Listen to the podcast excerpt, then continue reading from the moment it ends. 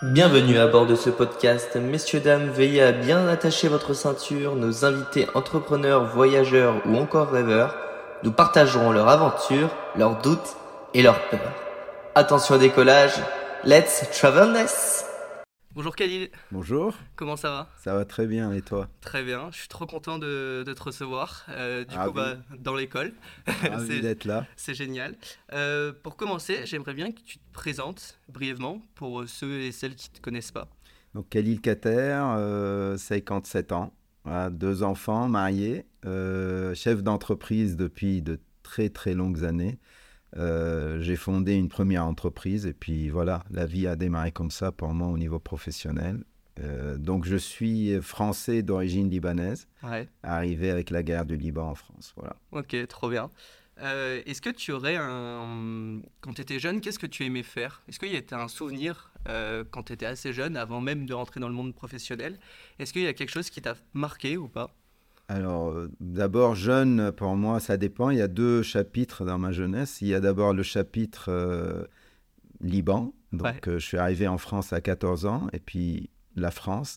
Alors, disons que à partir de l'adolescence, mon, mon, rêve, c'était c'était trouver l'idée pour entreprendre. Donc, c'était toujours une obsession. Quelle, quelle idée? D'abord, ça a commencé par pas mal de de réflexion autour des marchés financiers, des choses comme très vite, très vite, à 17, 16, 17, 18 ans.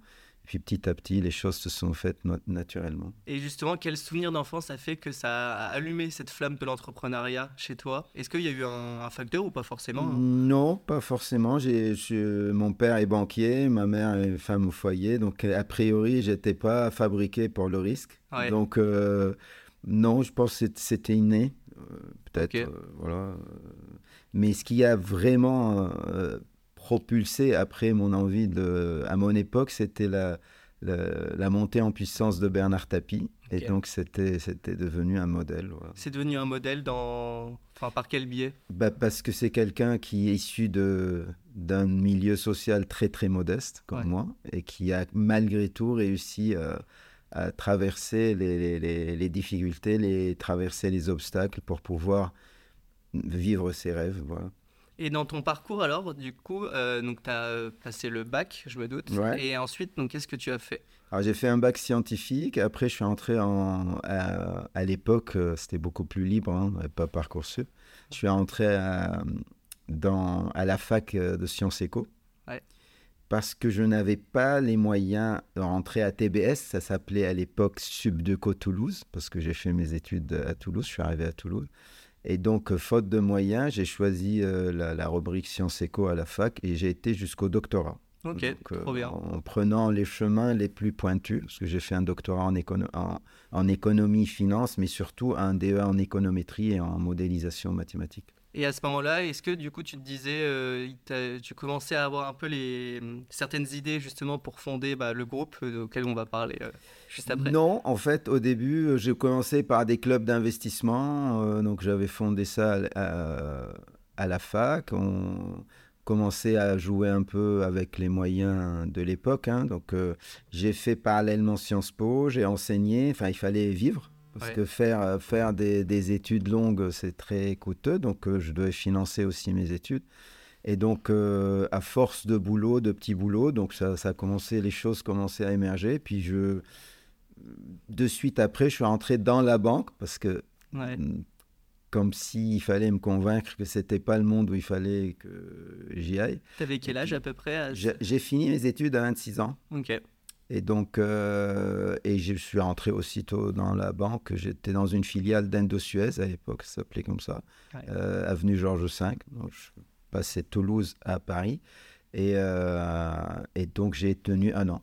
Ok, trop bien. Ok, ok.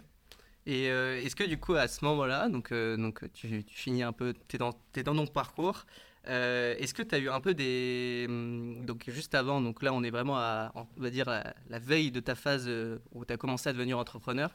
Est-ce que tu as commencé à avoir aussi des appréhensions vis-à-vis du fait de, devenir entrepreneur? Non, pas du tout. en fait, euh, je suis devenu. En fait, pourquoi j'ai quitté la banque C'est parce que mon patron de l'époque me disait Tu as trop d'idées pour la banque. Ah. Donc, on n'est pas là pour ça. à la banque, tu te tais, tu fais ton parcours et un jour, tu deviendras un décideur quand tu seras très vieux. Et quand j'ai quitté la banque, parce qu'il m'a présenté un de ses clients, de nos clients de l'époque, qui construisait un hôtel à Marne-la-Vallée, et je suis devenu directeur financier salarié, et c'est là où j'ai commencé à avoir les idées. Mais au bout d'un an dans le nouveau boulot, j'ai proposé à mon patron de monter une société de service pour l'hôtellerie parce que je ne trouvais pas ce que je voulais. Et c'est comme ça que j'ai démarré en fait. Euh, et ce qui n'était pas du ce qui n'était pas du tout une passion à la base, euh, l'hôtellerie ou non, euh, non, non, l'hôtellerie était une.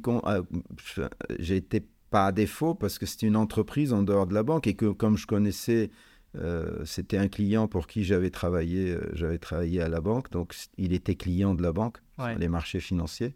Et donc, euh, c'était plus naturel d'y aller juste pour sortir. Bon, c'était pas très rationnel, parce hmm. que quitter la banque avenue Georges V pour aller à Marne-la-Vallée en Seine-et-Marne, même si j'aime beaucoup Marne-la-Vallée, c'était pas un arbitrage aussi simple que ça. Ouais. Et par rapport au fait que tu disais que tu étais créatif, c'est-à-dire?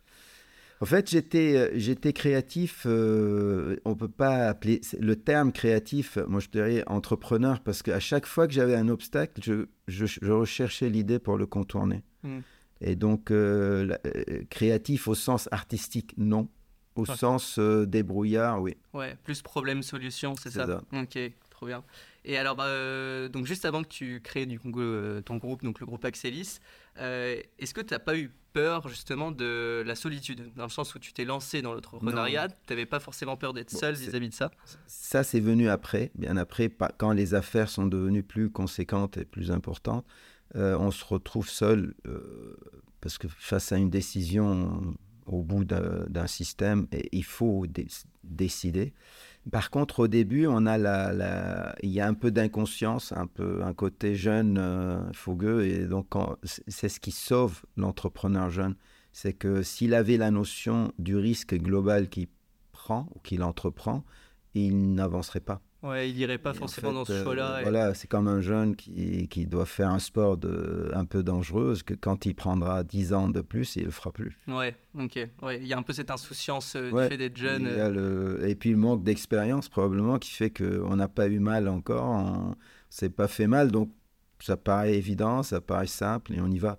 Donc il n'y a pas non plus, c'est pas un côté, c'est pas une, un courage inconsidéré c'est plutôt ouais, de la légèreté de, de, la, de la jeunesse. Ok, ouais. Et au niveau d'une. Euh, quand tu t'es lancé, du coup, bon, comme tu le disais, bah voilà, tu étais jeune, etc. Mm. Euh, est-ce que tu te souviens peut-être d'une erreur que, que, aurais pu, que tu as faite et euh, qui a fait que bah, voilà, tu as dû contourner cette erreur-là et... Alors, je, des erreurs, bon, on en fait j'en fais encore beaucoup.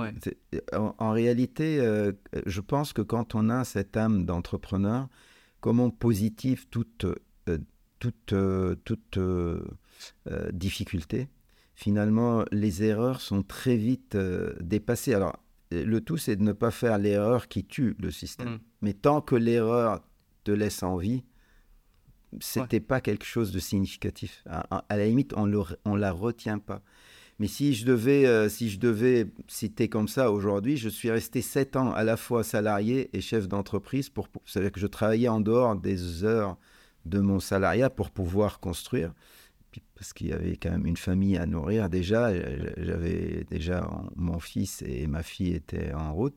Et donc, euh, il, a fallu faire euh, du 7 sur 7, 24 sur 24. Je pense qu'avec un peu plus de courage, si j'avais pas ce micro-ADN d'un père banquier, euh, j'aurais, j'aurais quitté plus vite et je pense que j'aurais, j'aurais progressé plus vite. Mais bon, c'est, la, c'est, c'est, ainsi va la vie. Donc, peut-être que j'avais besoin aussi de cette ce double, ce double emploi pour prendre le courage ou faire ou te faire entreprendre. C'est ce qui fait la beauté du parcours en soi aussi. Euh, bah, après coup, quand on regarde, ça paraît un peu, plus, un peu plus simple, mais voilà, il y a des moments un peu complexes à traverser. Et justement, alors quand tu donc euh, quittais euh, ton, le salariat pour justement travailler sur ton entreprise, c'était quoi un peu les, les moments introspectifs que tu te faisais Voilà, je me doute que tu rentrais le soir par exemple et que puis d'un coup tu te mettais à travailler sur ton projet. Euh, comment tu réfléchis? En fait, la difficulté quand on entreprend, alors je pense que c'est la même difficulté. Alors on appelle aujourd'hui les nouveaux entrepreneurs un peu des start-upers, ou de... mais en gros, c'était un peu pareil, sauf qu'à l'époque, on ne pouvait pas faire des pertes et durer. Hmm. Donc on fait des pertes, on meurt. Donc c'était comme ça. On n'avait pas le choix. Et, et, pour moi, les obstacles les plus importants n'étaient pas les idées, Mm. c'était les banquiers. Ok, ouais. Parce qu'il fallait trouver l'argent, on ne levait pas des fonds, ça ne- il n'y avait pas ce tour de table externe, il n'y avait pas de marché externe au marché euh, banquier des banques.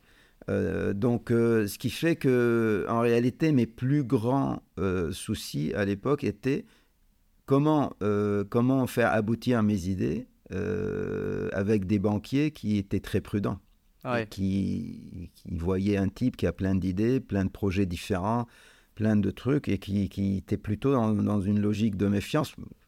À, juste titre, hein, quand on se, euh, ils doivent faire gaffe à leur argent. Ah ouais. Et donc, c'est là la difficulté, moi, que qui m'a le plus marqué. Et t'as fait et du coup pour faire preuve de légitimité par rapport aux banques, etc. Comment t'as fait alors du coup pour euh, Bah, il a fallu être très profitable et très vite, même si c'est le, les montants étaient relatifs. Ma première année, première entreprise a fait 45 000 euros et elle a fait euh, genre euh, 30% de résultats. Ok.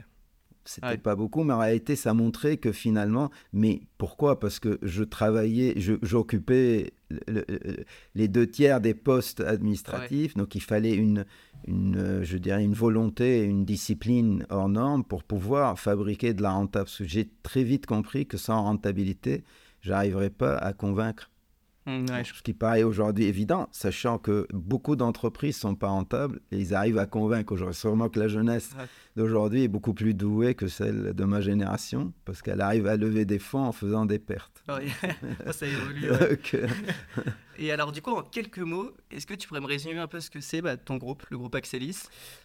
Alors aujourd'hui, le groupe Axelis, c'est 130 millions d'euros de chiffre d'affaires, c'est 3000 salariés, c'est cinq pôles principaux, un pôle service qui s'occupe du service à l'hôtellerie, donc c'est l'héritage de, je dirais, des premières entreprises que j'ai pu créer. Après, euh, on a un pôle euh, éducation, donc avec trois écoles, dont l'EBS euh, et puis Ferrières et 89. Euh, un pôle immobilier, la promotion immobilière de toutes sortes, des bureaux, des usines et des logements. Et on a un pôle euh, en dehors de ça, hôtellerie-restauration, donc deux hôtels, plusieurs restaurants, 6-7 avec euh, services banquets traiteurs, et un pôle tech qui est en train d'émerger fortement dans, la, dans le cadre du campus de la Hashtag Valley, donc Human Tech Valley, qui se trouve en face du château de Ferrières, où on construit notre campus aussi, euh, euh, GA Éducation. Donc euh, il y a un vrai, un, vrai pôle qui, qui se crée, deux, pôles au sein du groupe qui vont se retrouver, c'est la tech, l'environnement, donc les deux révolutions en, cours, avec les ressources de demain, c'est-à-dire la jeunesse, c'est-à-dire l'éducation. Et donc quand ces deux pôles se retrouveront autour de ces sujets, je pense que ça, ils porteront le groupe très loin. C'est- incroyable en vrai. Et du coup, bah, pour faire, enfin pour gérer autant euh, d'entités, si je peux dire ça comme ça, comment, euh, déjà, comment ça a commencé?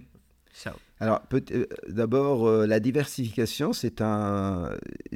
Quand on voit la, la diversité de, des, des services, c'est quelque chose, une logique que j'ai adoptée dès le premier jour. C'est-à-dire qu'à chaque fois que j'avais un besoin dans mon entreprise, s'il y avait une autre entreprise qui, le, qui pouvait le remplir, je la créais ou je la, ou je la rachetais. Mais à des tailles très, très modestes. Donc, ce qui fait qu'aujourd'hui, le groupe, c'est une quarantaine de filiales, mais qui se. Ça veut dire que quand on a, quand on a eu le château de Ferrières, il y a 130 hectares d'espace vert. J'ai acheté une société d'espace vert. Mais je la paye au prix du marché. Elle, elle a ses propres clients. Et ainsi de suite. Quand on va faire le ménage, ben, on va dans une société de ménage. Et ainsi, ça, ça tourne toujours autour des services qui sont euh, dédiés. Et quand on a eu besoin au début de des gens bien formés, au lieu de les recruter à Glion, au- aux Roches ou à Lausanne, on s'est dit on va ouvrir notre première école, qui était une école pour l'hospitalité, le luxe et la gastronomie.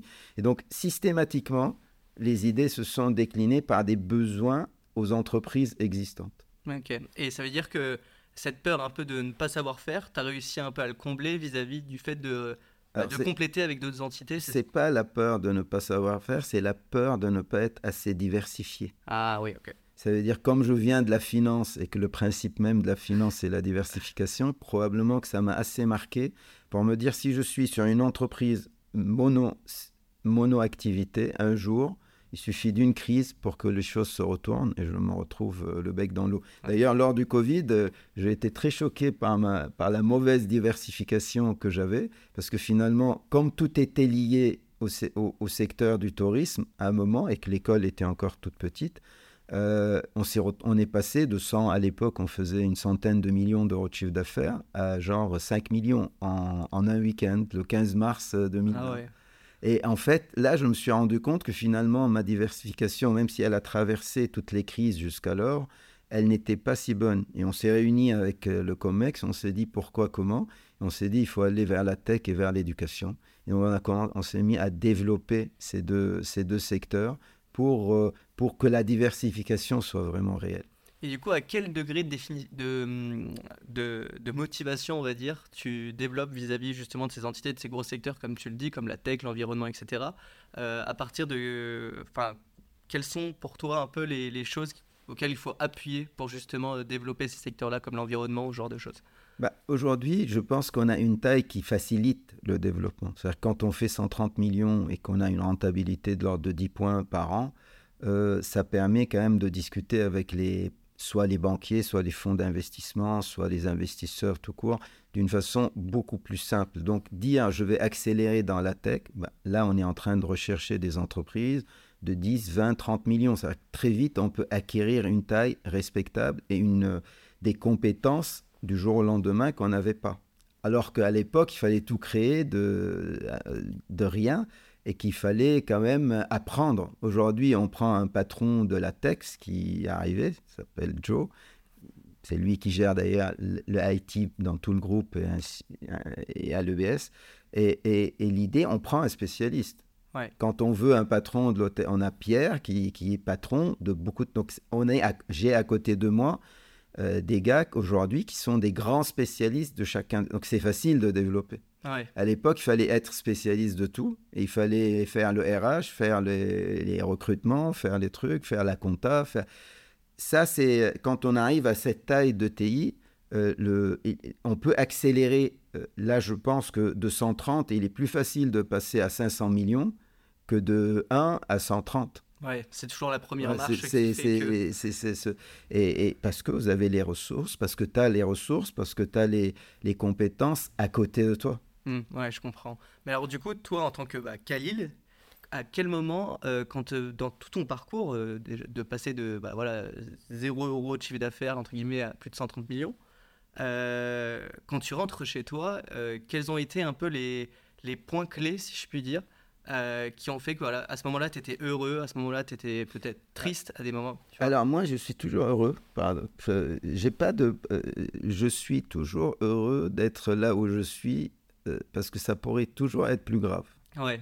C'est par principe, c'est dans ma nature. Super et une euh, quelque chose de négatif, parce qu'il y a des journées plus difficiles que d'autres, ne m'atteignent que jusqu'au sommeil. Mm. Une fois que je dors, je me réveille, les choses sont remises à zéro et que les idées arrivent euh, après une bonne nuit de sommeil. Donc je suis quelqu'un qui dort très bien, ce qui fait que ça me permet de récupérer. Donc d'abord, jamais j'ai été atteint très longtemps. Le Covid m'a bouleversé, on va dire, une semaine. Il m'a fallu aller pour remettre les idées en place et prendre les décisions. Euh, au bout d'une semaine, j'ai compris que ça allait durer et qu'il fallait prendre des décisions. Donc voilà, ça c'était quand même un crash test hors norme, parce que le monde entier s'était arrêté, pas juste l'entreprise que, que, je gère. Par contre, euh, euh, en dehors de ça, franchement, je, je suis content de rentrer chez moi le soir aujourd'hui. Et quand je rentre, je coupe. Ouais, ouais je comprends. pas il y a de... Plus de distraction. Non, il n'y a pas de. C'est-à-dire que, par contre, que, que, que j'ai les idées euh, qui viennent euh, souvent en dehors du travail, en faisant mon sport le matin, oui, là, ça, la machine se remet en place et c'est les meilleures idées probablement. Mais les étapes qui ont fait que j'arrive à ça, il y a eu des étapes. C'est-à-dire qu'il y a eu des, on sent des paliers, ces sortes de. Parfois, j'avais l'impression de travailler très dur, de ne pas avancer, et d'un coup, le travail de 2-3 ans paye et on va passer de 50 millions à 80 millions d'un coup. alors que parfois on stagne, parfois on recule, et donc il faut pas, il faut, c'est comme ça. qu'il y a des paliers de décompression où le travail paye un peu moins, il est moins rentable, mais ils sont obligatoires. Ce sont des passages obligatoires pour le chapitre d'après. Et du coup, c'est bah, tu es, quelqu'un qui aussi est très dans l'instant T, c'est comme tu le disais. Euh, est-ce que du coup, tu aurais des. Alors, ok, là, on parle de chiffres, mais même en dehors de ça, on parle de ta personne à toi. Euh, est-ce que tu aurais des conseils un peu à donner pour vraiment vivre l'instant T euh, Plus dans une démarche vraiment voilà, dev perso en soi? Alors, moi, je ne pense pas qu'il y ait d'instant T sans ambition. Parce que l'ambition, on l'assimile à l'avenir. Mais en fait, l'ambition, c'est une addition d'instant T. Et en fait, chaque instant doit être assez positif. Chaque instant T doit être assez positif pour fabriquer l'avenir. Passé, on ne peut pas le changer. Le présent peut être très sympa si on le prend du, bon angle, mais, mais on ne vit que pour, la, pour une ambition. On vit soit l'ambition, ça peut être aussi le fait de vivre tranquille. Hein. L'ambition n'est pas toujours chiffrable ou chiffrée. C'est pas toujours lié à une réussite, euh, je dirais, euh, d'une entreprise ça peut être dans l'humanitaire, ça peut être dans...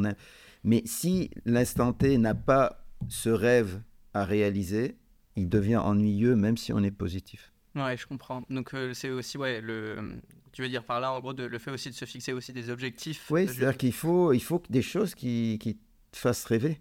Alors chacun son ses rêves, hein. mais, mais pour que l'instant T soit agréable et positif, il faut penser qu'on va pouvoir réaliser ses rêves jusqu'au dernier jour de, de, de, ta vie. Ouais, non, je comprends. Faut et pas perdre les rêves euh, de vue. Voilà.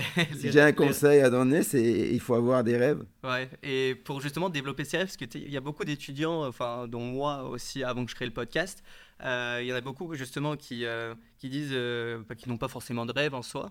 Et donc la première chose que je leur dis, c'est par exemple de sortir et d'aller à des événements, ce genre de mmh. choses.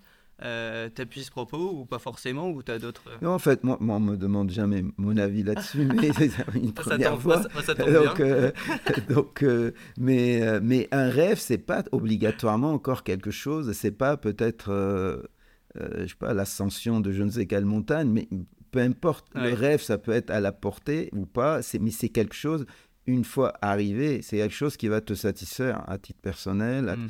Mais c'est pas parce que souvent les gens placent les rêves euh, euh, comme à des, à, des, à des niveaux euh, de quelque chose d'irréalisable. Mm. Mm. réaliser un rêve, ça peut être un voyage simple dans un, sur un continent qui, qui, t'a toujours rêvé de, de, visiter. Et, ça peut être en routard, ça peut être en luxe, ça peut être comme tu veux. C'est pas. Mais sans ça, je vois pas trop l'intérêt de l'instant T. Ouais, je comprends. Et du coup, pour venir euh, par rapport à ma, enfin, Axelis, le groupe Axelis, euh, en vue de toutes les responsabilités que tu as, euh, comment tu fais pour gérer aussi bah, ton stress? Et là, je pense que c'est ah, un autre sujet. Tu n'es pas forcément stressé? J'ai pas du tout de stress. Alors ça, ça surprend toujours ma femme. Elle est très stressée par, par ce que je construis. Pour une raison toute simple. D'abord, je suis très bien entouré, quand je l'ai dit. Aujourd'hui, si je devais avoir du stress, j'aurais dû l'avoir au moment où j'étais très seul par rapport aux responsabilités qu'il y, avait.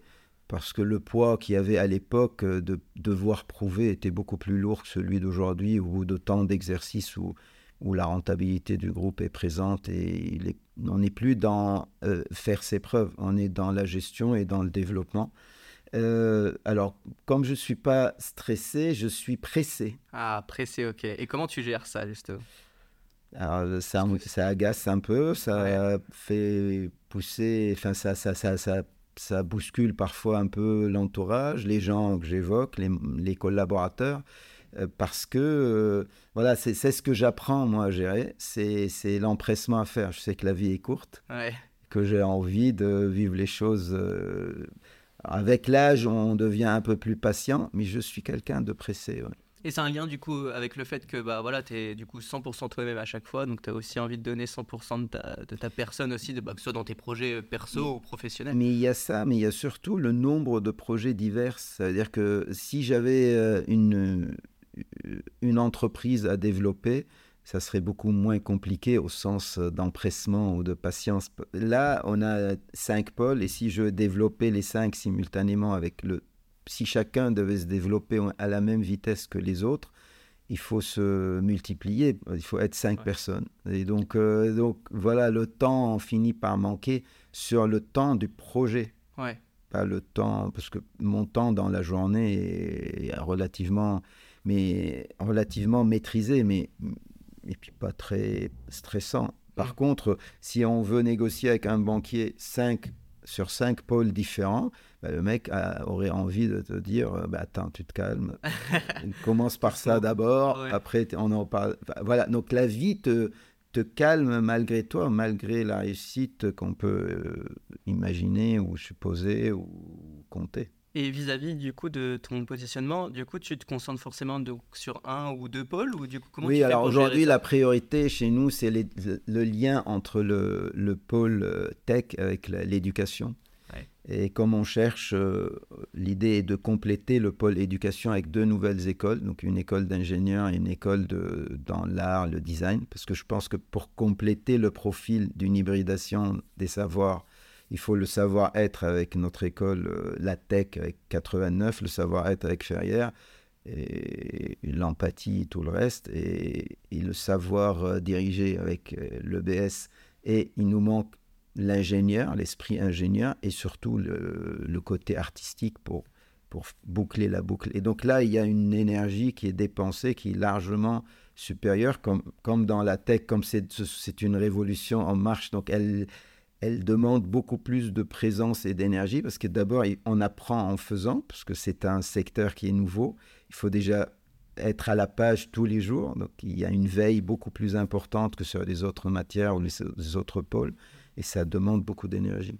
Et euh, dans ces moments, euh, enfin plus, euh, non, je voulais dire plus par rapport, par exemple à EBS, quand il y a eu toute cette cérémonie autour, bah, du coup de mon école, où bah, tu présentais le New EBS. Euh, bah, avant ça, il y a eu toute une période aussi de rachat, euh, etc. Comment ça se passe un peu? Parce que forcément, tout à l'heure, tu disais comme quoi, bah voilà, le groupe Axelis, ça, soit tu as recréé de nouvelles boîtes, soit tu en as racheté. Comment ça se passe? Justement, à la sortie du Covid, un des secteurs qui était visé dans le développement, c'était l'école de l'éducation, pour une raison toute simple, c'est un secteur qui ne s'est pas arrêté malgré ce qui s'est passé dans le monde. Alors, beaucoup de, de jeunes ont souffert de cette période, sauf que les écoles ont continué à tourner on générait des chiffres, on générait de la rentabilité malgré euh, ce qui s'est passé. Donc, comme on a visé ce secteur, on s'est dit, on va, on va aller chercher les écoles en vente. Et l'EBS était une de ces écoles, qu'on a vu plusieurs. Et euh, très vite, le choix s'est arrêté à l'EBS. Il y a eu à peu près, il faut compter de septembre, on a démarré une sorte de premier contact, plus audit, plus euh, signature de, d'exclusivité, tout ce qui va avec une session. Euh, tout ça s'est fait jusqu'à Noël. Et de Noël à juin, il y a eu la signature, le closing. Donc le 1er juillet, on était propriétaire. C'était en 2022.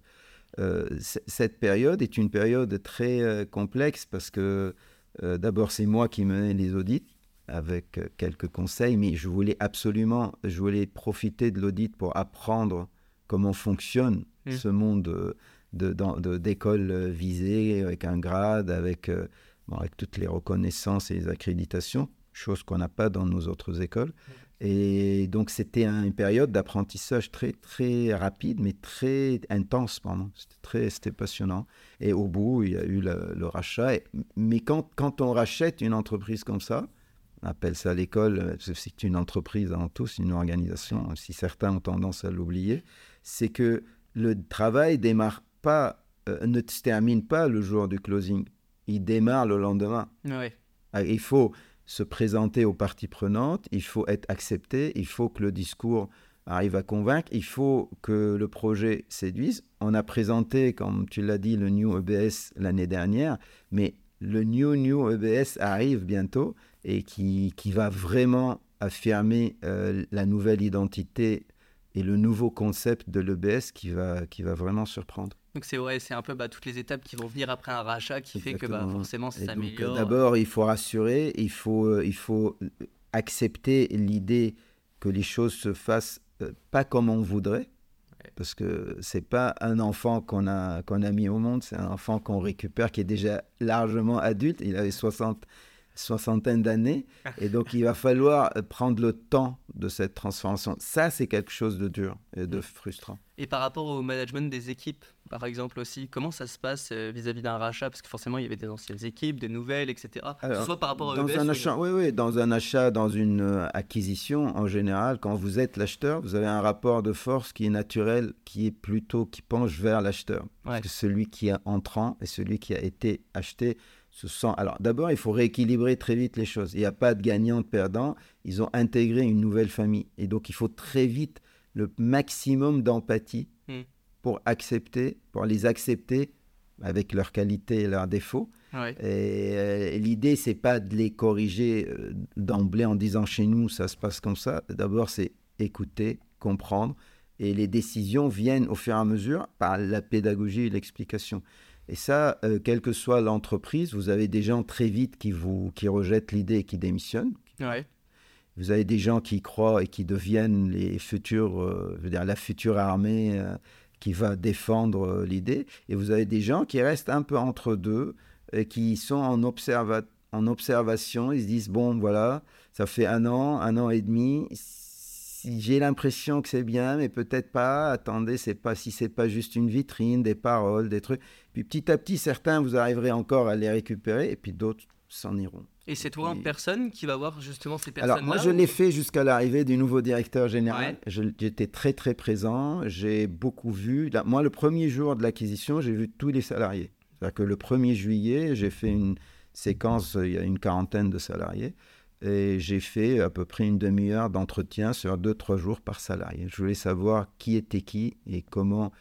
Moi, j'ai gardé toutes mes notes. Et ce qui est drôle, c'est quand je relis certaines notes par rapport à ce qu'est devenu le salarié pour ceux qui sont restés, euh, c'est toujours très, très étonnant. c'est très, c'est passionnant. Ok, génial. Et, euh, et du coup, vis-à-vis des personnes, par exemple, bah, qui vont euh, quitter l'entreprise ou autre, est-ce que à ce moment-là, euh, tu as une certaine empathie, on va dire, envers Oui, en fait, euh, moi, je, je, pense qu'il faut.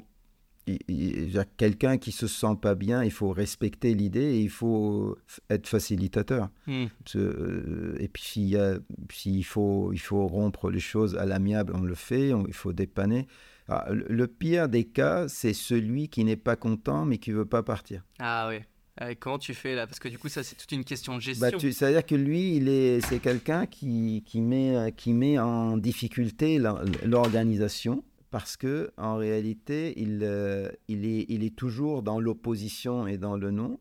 Mais il, il, c'est pas quelqu'un qui accepte l'idée de quitter parce que quelque part, cette personne pense qu'on est venu prendre hmm. son école. Ok, bah trop bien. Et alors, du coup, quand tu rachètes une, bah, une, école, hein, comme on le disait, donc EBS, là, vraiment pour reprendre la vision globale. Euh, je pense que, comme tu le disais tout à l'heure, il y a quand même bah, voilà, euh, toujours un peu des moments de doute. Est-ce que euh, dans ce rachat, par exemple, de l'école, est-ce qu'il y a des moments où tu as douté par rapport au développement de certains points, certains secteurs Oui, il y a des moments difficiles. C'est-à-dire quand on voit que dans, dans un cycle d'école, il y a une, des tendances un petit peu complexes à inverser parce qu'on n'arrive pas à convaincre une communauté de prospects ou leurs parents à dire voilà maintenant on est là et ça suffit pas pour mm. dire ils ont changé la gouvernance on va tous rentrer à l'EBS donc il y a les classements il y a il y a beaucoup beaucoup de choses très complexes très longues à mettre en place bon après une fois qu'on a compris le système on accepte l'idée de prendre le temps de repartir sur un nouveau concept de réfléchir autrement de sortir un peu de la boîte et de se dire c'est peut-être pas en imitant les plus grandes qu'on va y arriver. il faut créer une identité propre, comme l'EBS a su le faire à sa création. Faut pas oublier que l'EBS est une des écoles les plus innovantes de son, de sa, je dirais, de cette catégorie-là d'école, parce que en 67, pour faire des échanges, sept campus en Europe et euh, rendre le stage obligatoire, parce qu'aujourd'hui ça paraît tellement évident à tout le monde, et les échanges que Erasmus a repris derrière. Donc le BS les a fait 20 ans avant. Euh, c'est quand même pas rien. Ouais, c'est sûr. Donc si on, quand on est à ces moments de doute, il faut revenir à l'origine des choses et se dire il faut s'inspirer de l'ADN de, ceux qui ont eu toutes ces idées à l'époque. Il faut être novateur. Ouais. On le sera. Je pense que ce qui arrive va surprendre et va être d'une qui va remettre l'EBS en haut de l'affiche. On va en parler, en tout cas. Génial. Et alors là, c'était plus donc dans le point de vue professionnel et euh, personnel auprès de ta famille. quand tu arrives, par exemple, euh, bon, c'est très anecdotique, hein, mais quand tu arrives euh, bah, près de ta famille, tu dis bon bah je vais racheter cette école-là ou je vais faire. Comment ils le font ça Ah, Il y a toujours un peu d'inquiétude dans ma famille, que ce soit le projet de trop, même si aujourd'hui c'est beaucoup plus simple. Souvent, euh, il y a une réaction de- de- de prudence qui se déclenche en se disant bon, est-ce que tu es sûr? Est-ce que tu as besoin? Parce que finalement, pourquoi faire une affaire? Au début. Mais après, une fois la décision prise, il y a un soutien total et la preuve, c'est quand on a fait les oraux, euh, voilà, il y avait beaucoup, beaucoup de gens, famille ou collaborateurs d'ailleurs, qui sont venus participer euh, à l'apprentissage avec moi. Il y a, une fois que, la, on va dire, on a fait euh, le on-off pour faire on. Tout le monde est embarqué et il y a une, euh, il y a une vraie... euh, euh, on ça se fédère très vite. Et quand, quand tu dis qu'ils sont donc prudents, ok, bah, je comprends très bien. Mais du coup, est-ce qu'il n'y a pas aussi un peu ce côté du hum, syndrome de l'imposteur, un peu, qui d'un coup arrive auprès de toi et qui est en mode, euh, bah, j'ai quand même pas envie de décevoir ma famille à ce moment-là. est-ce que, est-ce que ça te fait quand même réfléchir? Non. Non, du tout? Non, en fait, une fois le, le, le cap fixé, Ouais. C'est-à-dire que la décision est déjà derrière moi. Mais même avant ça, du coup, par exemple. Bah, c'est-à-dire quand on décide de se lancer dans le monde de l'éducation, Hmm. euh, on sait qu'il faut acheter des écoles. Ouais. On ne peut pas créer toutes les écoles. euh, dire, il faudrait deux, trois vies pour faire qu'une école soit assez connue pour qu'elle fonctionne bien. Donc on sait qu'il y a un- toujours un risque. De toute façon, entreprendre, c'est un risque. En Ouais, non, soi. c'est- ouais, je- Et, mais parfois, euh, il y a des doutes qui durent euh, 24 heures, ouais. mais jamais au-delà, parce que si, le doute, si les doutes continuent, ça veut dire que peut-être l'affaire est vraiment pas bonne, qu'il ne faut Ouais. pas y aller. Mais c'est plus dans. euh, euh, quand je dis euh, la famille, euh, bah, bon, quelqu'un de ta famille euh, qui va. Enfin, je pense que du coup, tu en discutes avec euh, des personnes Oui. de ta famille. Euh, et du coup, en général, donc tu disais qu'ils étaient prudents, c'est-à-dire qu'ils disaient quoi? Oui, alors peut-être que c'était Bah, la fois de trop, mais c'est-à-dire. Que quand il y a... En fait, ce qui inquiète souvent euh, l'entourage, c'est pas l'idée en soi, parce qu'ils trouvent l'idée séduisante. Ouais. Ils se disent, OK, il faut trois écoles, quatre écoles, on va faire un pôle d'éducation. Bon, c'est toujours passionnant. C'est l'endettement Ah, qui oui, inquiète toujours Mm. les- l'entourage, parce que l'entourage n'a qu'une vision de ce que ça coûte. Mm. Et lui, il n'est pas dans la rentabilité, dans les rendements, dans l'efficacité, dans l'effet synergie, dans, dans les économies d'échelle. C'est-à-dire que pour eux, on- il faut s'endetter pour acheter quelque chose. Est-ce que c'est pas de trop comme dette? Parce que le Ouais. groupe a une forme... On grandit pas sans dette, évidemment, dans, dans- dans une, dans une organisation. Et c'est ça qui inquiète une- Ouais. l'entourage. Et dans ces moments-là, pour entre guillemets les convaincre, tu vas leur répondre quoi, par exemple? C'est C'est soit ça sort, euh, ça devient une, euh, de l'humour parce que finalement, à force de dire que ça m- pas marcher, et, et à un moment, on, on va lui dire Ok, comme tu m'as dit la dernière fois, ça n'a pas marché, regarde ce que ça fait Ouais. comme résultat aujourd'hui. Ouais, tu leur Euh, prouves du coup ouais, directement en fait, Scientifiquement, comme les affaires tournent bien et que la rentabilité est bonne, le passé me donne raison, Ouais. pourvu que ça dure. Ouais, bah ouais, ouais, ouais, je te le souhaite aussi à fond. Et, euh, et c'est ça aussi auquel je voulais, c'est que tu as dit tout à l'heure que, que tu gérais donc plus de 3000 euh, Mhm. employés. Euh, au niveau de cette gestion-là, euh, comment ça se passe? Enfin, Alors, encore une fois, chaque unité de production, enfin chaque filiale, Ouais. chaque a son patron. Ok. Et tout est. En fait, euh, quand, quand on remonte au siège, c'est que les fonctions support qui se trouvent là-haut. Finance, donc, finance, compta, RH et IT. En fait, en dehors de ces trois choses, trois fonctions support, il y a la com centralisée aussi, encore que certaines entités ont leur propre com. Euh, tout est. euh, Tout, il y a une délégation de pouvoir, on va dire, une délégation opérationnelle qui est, qui est très, très, très forte, qui permet à des, à des opérateurs, enfin à des directeurs généraux, pour les Ouais. appeler comme ça, de gérer au quotidien sans se référer. Il y a des réunions mensuelles ou euh, bimensuelles qui sont prévues, des reportings, mais, mais sinon, après, euh, c'est comme ils deviennent, eux, des chefs d'entreprise, Ouais. mais avec des fonctions support qui n'ont pas besoin de gérer, donc euh, qui, qui, qui sont au siège. Ok, trop bien. Et, euh, et du coup, est-ce que tu aurais une, une anecdote à, à nous partager, du coup, euh, depuis la création du groupe Axelis, qui a fait que, bah, ça peut être une anecdote positive comme négative, qui a fait que tu as soit été très très heureux, soit très très triste, enfin, tu vois, Ouais. une anecdote qui a fait que...